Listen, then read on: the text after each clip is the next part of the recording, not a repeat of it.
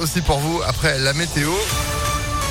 Et puis l'info sur Impact FM, bonjour. Bonjour à tous. Elisabeth Borne face au Parlement aujourd'hui. La Première ministre va prononcer à 15h sa déclaration de politique générale à l'Assemblée, puis elle se rendra à 21h devant le Sénat.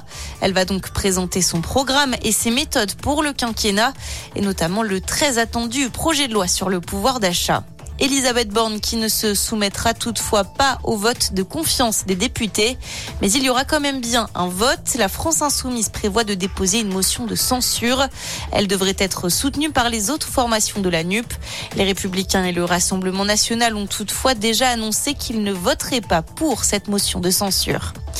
86%. Le taux de réussite au bac est tombé hier soir, un chiffre en nette baisse par rapport aux deux années précédentes marquées par la crise sanitaire.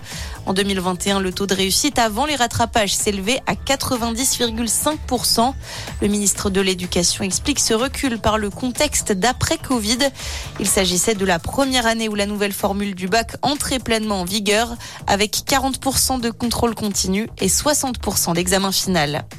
Grosse perturbation à prévoir si vous devez prendre le train aujourd'hui. Un mouvement de grève à la SNCF va impacter la circulation sur l'ensemble du réseau. Les cheminots demandent une hausse des salaires face à l'inflation.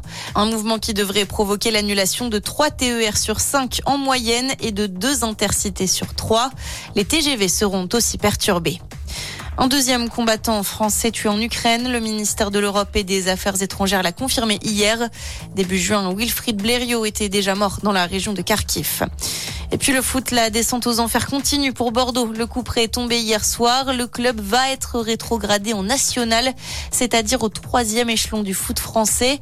En cause, la difficulté financière du club après sa relégation sportive en Ligue 2 en mai dernier. Le président propriétaire des Girondins, Gérard Lopez, annonce qu'il va déposer un recours.